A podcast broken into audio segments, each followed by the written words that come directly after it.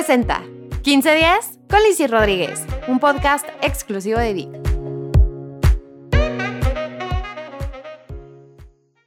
Tu pareja te humilla, te desprecia, te hace sentir menos y a pesar de que sabes que no se puede comprometer contigo, ¿sigues ahí? Amores que matan. El tema de hoy en 15 días. Bienvenidos a este podcast original de Vic. Me da mucho gusto estar con ustedes compartiendo un tema tan importante, los amores que matan. El objetivo de este podcast es que en 15 minutos vamos a hablar sobre el tema, vamos a hacer un test, vamos a reflexionar acerca de cuáles son las características de este tipo de relaciones y te voy a dar tips para que no caigas en ellas. Pero ¿qué son los amores que matan? Son amores que te ofrecen el cielo, pero te hacen vivir en un infierno continuo. Es cuando estableces una relación con alguien que te humilla, te rechaza, te abandona, te engaña, te desprecia, te amenaza y después te pide perdón y se comporta como la persona más maravillosa del mundo. Es la típica persona que con todos está de buenas y contigo siempre está de mal humor, o el que se desaparece, cada vez que hay problemas, o el hombre o mujer que insiste en una relación contigo, pero tiene un compromiso del que no puede o no quiere en el fondo salir. ¿Te gustaría hacer un test para saber si estás viviendo en una relación así?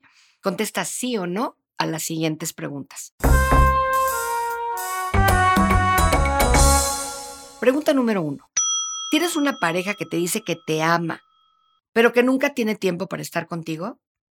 Dos, ¿te sientes vacío después de verlo o verla? Tres, ¿no se puede comprometer porque está comprometido con alguien más?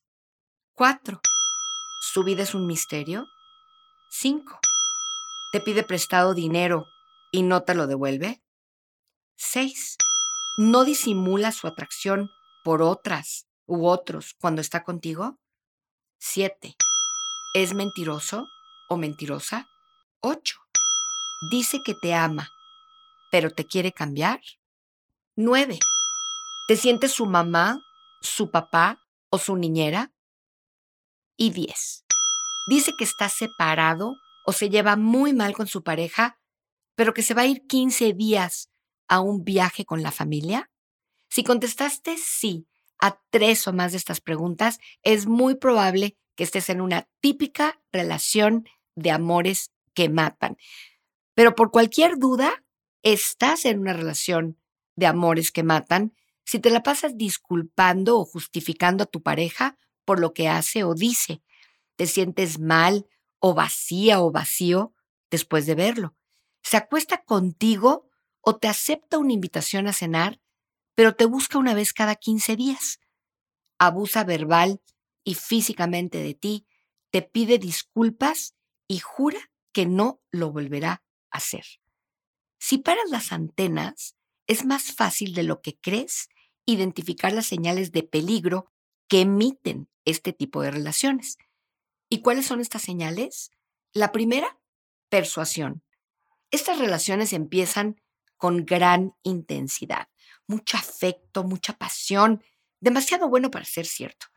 En medio de toda esta situación maravillosa, él o ella te presiona para hacer algo para lo cual no estás lista o no quieres hacer. Aparentemente te respeta, pero te insiste dulcemente hasta que cedes. Al principio, la presión es por las buenas. Después, es a través de amenazas e intimidación. Y acaba con violencia verbal o física. La segunda característica de estas relaciones es la posesividad.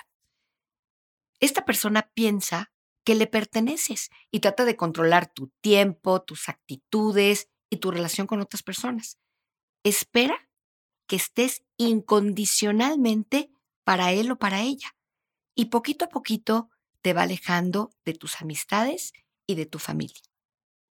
Característica número tres, el cambio él o ella de repente se vuelve agresivo, grosera, frío, muestra el cobre, su verdadera naturaleza, que se caracteriza por respuestas emocionales exageradas. Y cuatro, culpa. Son personas que no se responsabilizan por lo que les pasa en la vida. Se la pasan culpando a los demás. Te culpa a ti por lo que le pasa.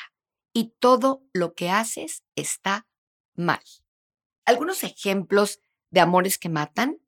De hombres, el quebrado o desempleado crónico, el adolescente perpetuo, el don Juan, cuya pasión es la conquista, el casado, que ya casi se va a divorciar, el que grita y te golpea, pero te promete que va a cambiar.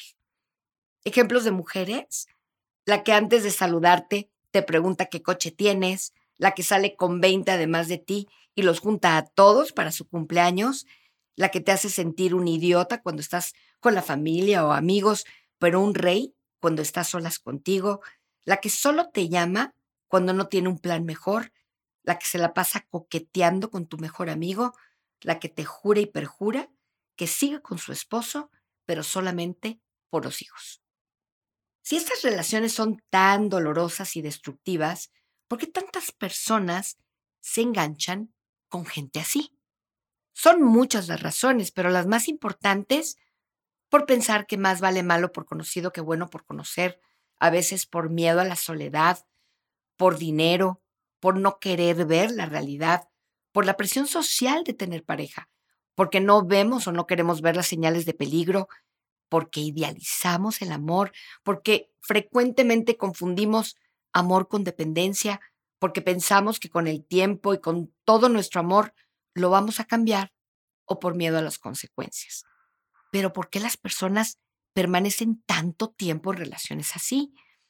A veces las personas se quedan en estos amores que matan por eso, por no estar solos o por su autoestima que es baja, en ocasiones por presión social o económica y otras veces por repetir patrones de vida, o sea, por buscarte a alguien parecido a un papá alcohólico que te abandonó cuando eras chiquito, o a la mamá que nunca pudo ser una buena madre para ti. Muchas personas se quedan años en relaciones abusivas porque se enganchan en lo que se conoce como el círculo del abuso. El círculo del abuso funciona así. Se enoja, te agrede, y cuando tú le dices que ya no aguantas más y amenazas con dejar la relación, se arrepiente, te promete que va a cambiar, te ruega, te dice que te ama y que nunca más te vuelve a gritar o agredir. Tú frente a esto accedes, concedes y te quedas porque crees en sus promesas. Pero desafortunadamente al poquito tiempo el círculo del abuso se repite y tú cada vez te vas sintiendo más confundida, devaluada, incapaz. Hay estudios que demuestran que una persona maltratada puede tardar hasta 10 años en admitirlo si es que sobrevive para contarlo. Aceptar que somos violentos y cambiar las actitudes que nos llevan a hacerlo es muy difícil. Las buenas intenciones y el típico te prometo que voy a cambiar no es suficiente. ¿Quieres evitar caer en una relación de amores que matan? Aquí en 1510 te comparto los siguientes tips.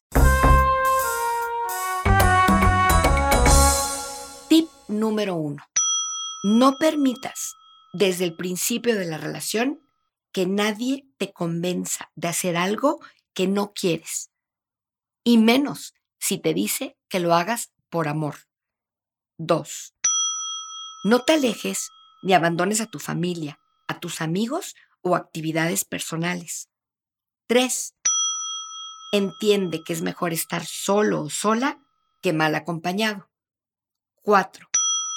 Recuerda que tú no vas a poder quitarle su mal carácter y que lo mal se pone peor después de la boda. Tip número 5. Quiérete y trabaja en tu amor propio. Nadie te puede amar si no te amas a ti mismo. 6. Tira a la basura creencias irracionales sobre el amor, como por ejemplo la que dice que quien te quiere te hará sufrir. Eso no es cierto y no tienes por qué cargar la, entre comillas, cruz. 7. No confundas amor con dependencia. Disfruta de tu relación sin dejar que afecte tu individualidad y tu salud mental. 8.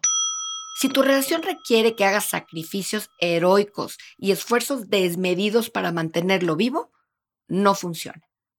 9. Elige bien a quién amar. O por lo menos reflexiona sobre la persona que te gusta antes de involucrarte afectivamente. Y 10. No confundas pasado con presente. Quedarte anclado en lo que fue te impide ver lo que es y lo que tienes. Ten claro quién te merece y quién no. Y no sufras por amores pasados.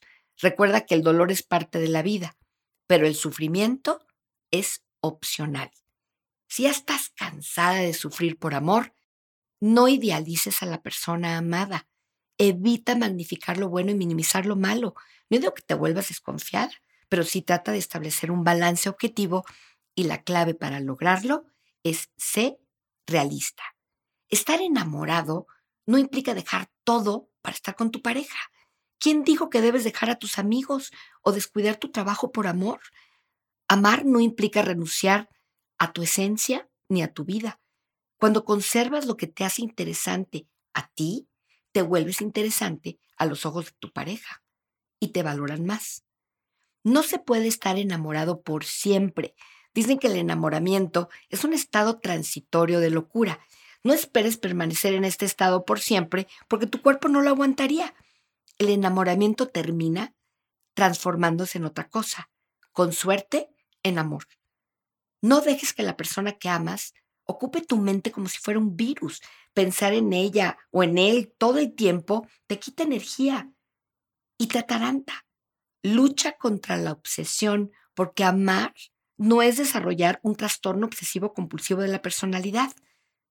Si tu relación requiere que hagas sacrificios heroicos para permanecer viva, eso no funciona. Una cosa es ceder y otra cosa es sacrificarse. Los sacrificios por amor no son buenos. De hecho, se facturan muy caro si la persona que te ama no te acepta tal como eres. El amor es respeto y aceptación. El reto de hoy. Quiero que reflexiones sobre las últimas tres relaciones de pareja que has tenido y que revises si estás repitiendo algún patrón. Haz una lista de lo que esperas de tu pareja ideal y lo que estás tú dispuesto a dar en una relación. Sube tus estándares y no te conformes con menos. Si te sientes muy solo o muy sola, adopta una mascota, que ellas están ávidas de amor. Soy la doctora Lizzie Rodríguez y me despido por hoy. Muchas gracias por compartir este espacio conmigo y te espero muy pronto porque el próximo podcast es sobre los sentimientos de culpa. Que nos vaya muy, pero muy bien.